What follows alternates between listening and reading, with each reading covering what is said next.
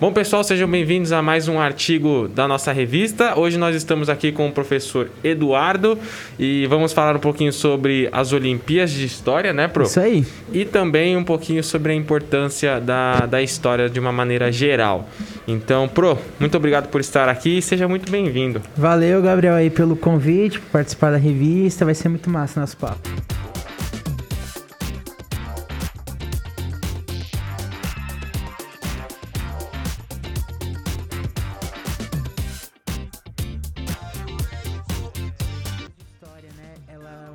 Do Conhecimento, então diferente das Olimpíadas aí dos esportes e tal, que é a capacidade física, resistência, né? É uma Olimpíada do Conhecimento, assim como a Olimpíada de Astronomia, enfim. Ela é organizada pela Unicamp já há 13 anos. Então, há 13 anos atrás, a Unicamp falou: ah, o Departamento de História da Unicamp, vamos fazer um negócio aqui para valorizar a história, o ensino de história. Organizaram uma Olimpíada Nacional e a história do Brasil. Então, o foco é na história do Brasil. Então, ela chama o NHB, Olimpíada Nacional de História do Brasil, e acontece todos os anos. Esse ano aconteceu também. É, a gente viu um pouco em cima da hora ali, mas eu, eu consegui formar uma equipe aqui no colégio. E a gente participou. A gente não foi muito longe, porque era a primeira vez participando. Vale a experiência. É, a gente ficou. é, A gente passou duas fases, bastante, né? Pra quem é a primeira vez. e, mas foi muito massa é, trazer pra escola esse novo tipo de competição. Foi muito legal. Legal, Pro. E é, como que é o nome? É o NHB? O NHB, Olimpíada O Nacional de História do Brasil. O NHB. É uma, eu acho que ela tem bastante é, credibilidade há um bom tempo, né? Continuando, é o NHB, né? Isso. Uma, acho que uma das maiores Olimpíadas de História do nosso país, né? Então foi, foi bem legal é, é, participar, né? Eu acredito. Isso. Se eu não me engano, cerca de 7 mil equipes do- no Brasil inteiro. É muita equipe, É né? muita equipe. Poxa. E, por exemplo, para você pessoalmente, é, como que você acha que, que acrescentou Massa. na sua experiência, assim? Legal, ó. É, A Olimpíada Nacional, eu, eu sempre quis participar, né? É, Só que, assim, na- no meu colégio, o professor assim, de história nunca ligou muito bem pra, pra isso, né? Aham. Então eu nunca achei um, pessoas também, não é só professor, mas pessoas que também que quisessem participar. A gente tinha sempre muito contato com a Olimpíada de Matemática, né? Porque era meio obrigado a fazer, né? Chegava lá o dia da prova, você chutava tudo. Tem que fazer a Olimpíadas. É, tem que fazer a Olimpíada que você é obrigado. Na Olimpíada de História já é diferente. Começa aí. Você que escolhe fazer, você monta uma equipe, é em grupo, não é individual. Então é o professor e mais três alunos, sempre. E então, é, eu nunca participei. Fui pra faculdade, na faculdade não dá pra participar, porque é Olimpíada só do ensino médio e fundamental. Aham. Aí eu falei assim, quem sabe um dia eu vou participar. E aí rolou esse ano. então, pra mim, assim, como professor e também como uma pessoa que gosta de história, foi extremamente enriquecedor, né? Principalmente para mostrar para os alunos como que a história ela se relaciona de uma forma muito mais profunda do que muitas vezes a gente na sala de aula. A sala de aula tem suas limitações, né? Mas ali elas viram, né? Elas falam que a minha equipe era toda feminina. Como que era o nome da equipe? A equipe era Conjuradoras, o nome da equipe. O nome é bom, Isso, né? Conjuradoras. É né? Roots o nome. É, Roots. Pra mostrar, tipo, baseamos ali na em Confidência Mineira e tal. Uhum. E aí é, é, Perceberam que a história é muito mais do que ali o que tá escrito no livro, mas é como que chegou naquele conhecimento ali obtido pelo livro, né? Então a gente tinha que analisar documentos, tinha que analisar vídeo, tinha que debater, discutir. Então foi muito interessante, foi muito intenso tudo isso. É, porque também a história ela envolve é, muita pesquisa, né? Envolve bastante. E, por exemplo, é, trazendo agora um pouco mais para a parte de história em geral, Uhum. tirando um pouco as Olimpíadas, mas eu acho que envolve, né? Sim, com certeza. Eu acredito que vocês tiveram que pesquisar muito para vocês chegarem em uma resposta e assim é, poder responder, vai, acho que é a pergunta das Olimpíadas, certo? Isso. Ó, vou, vou- vou mostrar como que era, né? Aham. São seis fases, né? Durante seis semanas. Cada fase é eliminatória. A gente parou na segunda semana, né? Como eu falei pra vocês. E o que, que constituía isso? Eram dez questões, né? E uma tarefa. Essa tarefa às vezes era uma análise de imagem, era uma, era ver um documento, enfim, tinha umas fases lá. É, nessas questões não eram simples questões tipo assim, ah, que ano que aconteceu tal coisa. Não, não era. Às vezes era assim.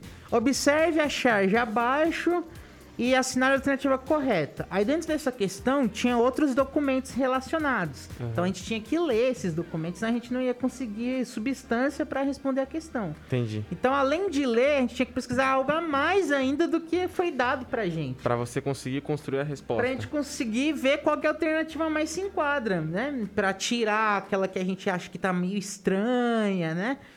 E claro, tinha umas que era assim, ma- mais fácil, que você lia assim, já conseguia identificar, e já tinha uma outras que eram muito parecidas umas com as outras, então tinha que voltar toda hora no documento, toda hora no documento, então era algo muito assim, exaustivo. Pra você ter noção, às vezes a gente, como a- tem aula tarde, né? O médio aqui, minha Aham. equipe era formada por duas meninas do médio e uma menina do primeiro, né? A Nanda, a Esther e a Eduarda. Então a gente fazia à tarde, por volta de umas 5 da tarde. Fazia uma conferência mesmo no, no Meet. E a gente ficou assim, já das 5 às 8 da noite, resolvendo as questões. Nossa. Então, mas, tipo assim, era muito gostoso. Entendi. Porque tinha essa troca de experiência, né? Entre a gente pesquisar, o que, que você achou? O que, que você achou? A gente lia em conjunto, era, foi muito legal, foi muito interessante. Relacionando também agora um pouco, a gente falou bastante sobre as Olimpíadas, é, agora trazendo um pouco mais sobre a história em geral, né? A gente tinha até tentado gravar antes É. e não rolou. e eu lembro que você tinha comentado um pouco a sua relação com história. Então por Massa. que, que você decidiu? É legal, essa aí é uma história interessante. É, Essa história top. Seguinte, é. Como que eu decidi ser historiador, é professor de história? Bom, primeiro eu não comecei pela história, né? Isso que é doido. Eu comecei pela literatura, então eu curtia ler. Comecei a ler uns caras aí meio doido, não entendia nada, né? Conheci o Dostoiévski, que eu falei pra Uhum. você. Escritor russo, aí não entendi muito bem na oitava série, né? Mas eu tinha professores que me incentivavam a ler coisas é, além do que alguém da oitava série ia ler, né? Tipo HQ e, e outros tipos de livro. Esses professores, então, ia lá, me dava George Orwell pra ler, me dava Franz Kafka, e eu na, na, na oitava série, né? Tipo, na nona série eu lia. Não que eu entendesse, mas eu lia. Então eu tive contato com esses autores que muita gente vai ler na faculdade ou nunca vai conhecer. Eu nunca vai Então eu fui tendo um arcabouço cultural muito bom. E aí, é, mas é, se a gente for pensar assim de forma natural, eu iria pra literatura, pra letras, Aham. algo do tipo, não pra história, né? Porque Aham. que eu comecei a escrever também, conto, crônica, poema, né? É, quando eu tava no segundo ano do médio, eu ganhei um prêmio em quinto lugar num concurso de poesia. Você escreve também histórias? É, escrevi. Hoje não muito mais, porque não tem muito mais tempo. Mas eu escrevi, então, assim, era muito mais voltado pra letras. E como que eu fui parar na história? Porque eu, Dostoiévski, estão lá no Dostoiévski, ele é um escritor russo, começou a escrever sobre a Rússia, eu gostei da Rússia, comecei a pesquisar sobre a Rússia, me fascinei pela Rússia, me fascinei pelos acontecimentos que lá aconteceram, e eu falei, ó, vai ser massa fazer isso. E aí, com base nos meus professores, que eram muito bons, né, me incentivavam a ler, eram, assim, muito uma referência muito grande pra mim. Eu falei, primeiro eu decidi ser professor, depois decidi a, a disciplina de história, né? Aham. E aí foi. Aí lá no médio também eu tive um, assim um, um- fiquei meio abalado com o direito. aí eu falei, não, não quero não quer. quero fazer a OAB não, tô de boa. aí decidi ir pra história, mas eu acho que igual a gente falou anteriormente, que ficou lá no- nas nuvens, né? É, ficou nas nuvens. Eu acho que se tivesse as Olimpíadas, né? Se um professor fo- é, fizesse as Olimpíadas, estimulasse a gente a participar desse tipo de competição, talvez eu iria pela a história pela história, não pela literatura. Eu não teria feito esse caminho todo Cê- é. até chegar na história. Você teria, tipo, conhecido antes. Já né? teria conhecido antes e sabe se eu ia gostar ou não, né? Então você é apaixonado por história, assim. É, hoje não, brincadeira. não gosta mais, né? Não, brincadeira. É, sou apaixonado pela história, a história é apaixonante. Claro, como qualquer disciplina, gente, tem partes legais e partes chatas, né? Sim. Tem coisa que fala eu acho insuportável. É. Mas é, é super importante a história. Mesmo as partes chatas, elas são importantes pra gente interpretar o mundo de uma melhor maneira. Da gente é, compreender que mundo que a gente tá, pra gente não ficar muito inocente. Aham. Nesse mundo que é cheio de influências, cheio de disputas de poder e que a história ajuda a gente a identificar isso. Ah, legal, pro. Massa. E assim, é, por exemplo, é, você já viajou pra algum lugar, tipo, histórico? Ainda não, tô planejando aí. não, não viajei, né? Pra quem não sabe, eu ainda sou, eu sou um professor bem recente aqui no colégio. É, né? bem recente. E recente em todos os sentidos. Me formei também recentemente. formei em 2019, né? Então é, é bem recente minha formação, tem, vai fazer dois anos. Então não tive muito tempo, né, para viajar por causa da faculdade, etc. E aí deu e tal. pandemia. Aí veio a pandemia, né? Mas assim, uma cidade que eu gostaria muito de conhecer, assim, que eu acho assim muito importante pro Brasil, é Ouro Preto, né? Em Minas Gerais. Ouro Preto, né? Fazer o tour lá que a gente chama, né? Que é Ouro, Pre... Ouro Preto, Tiradentes e Mariana. Que foram as três principais grandes cidades mineradoras de Minas Gerais do século 17 e 18, no ciclo do ouro aqui no Brasil. E, então seria muito massa conhecer. Mas, ó, eu conheço Brasília porque eu morei lá, então... Ah, você morou em Brasília? é. É um, é um lugar que eu conheço. Ah, legal. Eu É já fui pra histórico. Ouro Preto. É, bonito, É. não é? Ah, eu não lembro, era muito pequeno. Ah, por isso. Você entendeu? Eu não lembro. Eu lembro que tinha, claro. umas- Várias ladeiras, É, várias né? ladeiras. Muito, tipo, muito grande, assim. É. E aí, no- eu lembro no dia que eu fui, é, acabou que tinha, tipo, tava chovendo, tava uma garoa. Nossa. E aí tava fechado a- a- Fecha as tudo, né? mineradoras, né? E aí não rolou, né? Não rolou. Então acabou que a gente ficou ali, tipo, na pracinha, acho que é centrinho, Uhum. com a igreja e tal. E aí ficou uma coisa muito simples, né? É. Mas eu tenho vontade de voltar lá pra conhecer de Nossa, uma tem muita maneira melhor. coisa lá. E também em Minas, que é muito legal, tem a Estrada Real, né? Uhum. Que também é no período lá da mineração. São três estradas, né? Uma que vai do Rio de Janeiro, corta Minas e vai até Diamantina. Uma que vai de São Paulo, vai até Ouro Preto. E a outra que vai parte do Espírito Santo ali, vai também até Ouro Preto. Essas três caminhos é chamado de estrada, estradas reais. Que era o caminho que a galera percorria para chegar no Porto de Santos, no Porto do Rio, levando ouro. E aí você, essa estrada real, ela é uma, você pode percorrer de carro, de moto, ou de bicicleta.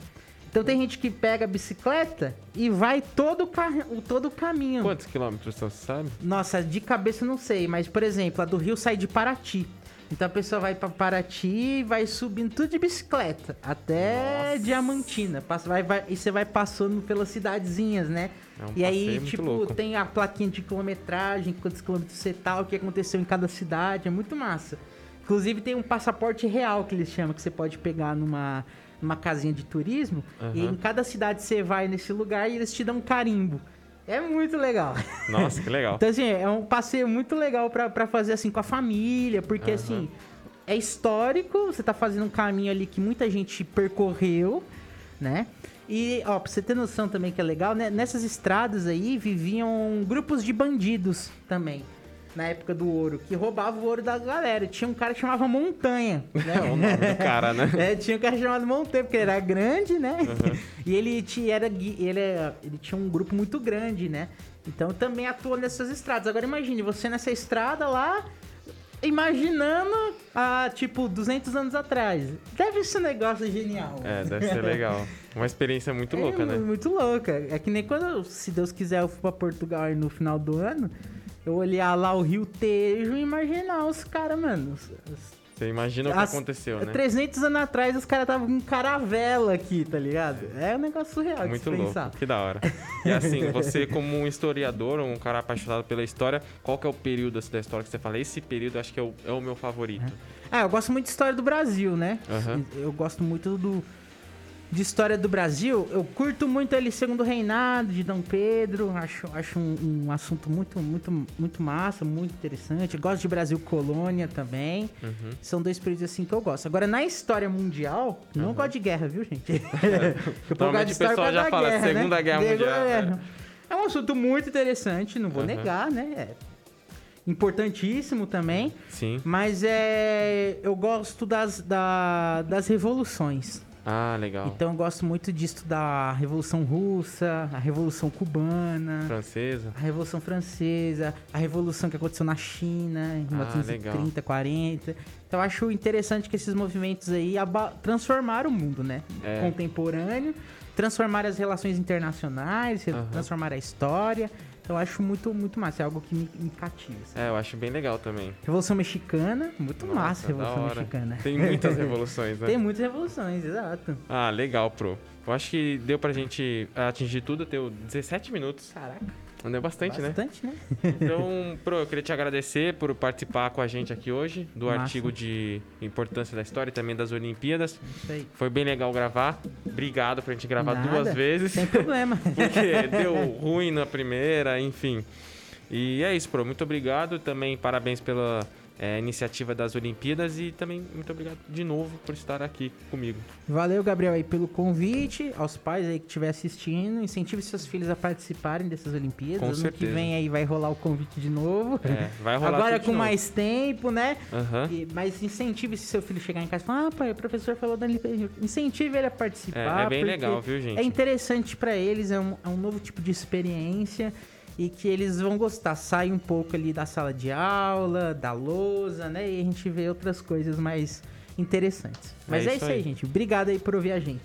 Bom, pessoal, muito obrigado. é, e que vocês fiquem também com outros artigos que tem na nossa revista. Temos sobre fake news, temos sobre a importância da matemática. Então fiquem é, à vontade, à vontade para verem. E muito obrigado. Obrigado.